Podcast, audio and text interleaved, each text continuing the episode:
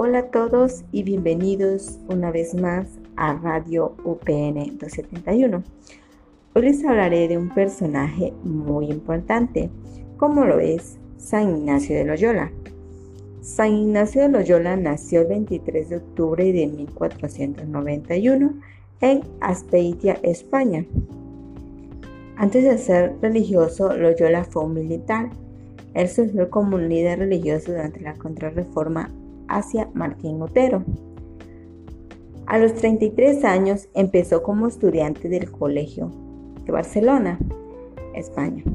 Sus compañeros de estudio eran más jóvenes que él, por lo cual se burlaban de él. Mas sin embargo, a pesar de las burlas, él toleraba todo con admirable paciencia. Después pasó a la Universidad de Alcalá, Vestía muy pobremente y vivía de limosnas. Reunía niños para enseñarles religión, entre otras cosas. Lo acusaron injustamente ante la autoridad religiosa y estuvo dos meses en la cárcel. Después lo declararon inocente, pero había gente que lo perseguía. Luego de todo esto se fue a París a estudiar en su famosa Universidad de la Soborna Allá formó un grupo con seis compañeros con los cuales fundó la Compañía.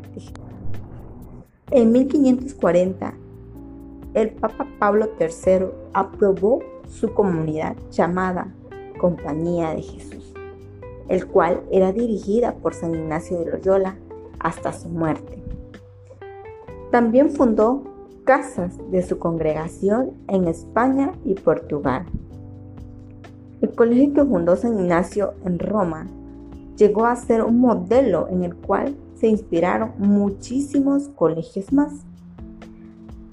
Para concluir, lo que buscaba Loyola era terminar con las doctrinas protestantes que había hecho Martín Lutero, por lo cual él decidió crear la Compañía de Jesús, en las que en aquello que buscaba más era preparar a la gente, le enseñaban lo que era la gramática, la retórica, la teología, entre otras. Y esto lo hacía con el fin de que preparara a la gente para poder evangelizar, para tener un buen dominio para hablar en público, el uso de las palabras adecuadas y así poder evangelizar a la gente. Pues eso sería todo de mi parte y nos vemos hasta la próxima.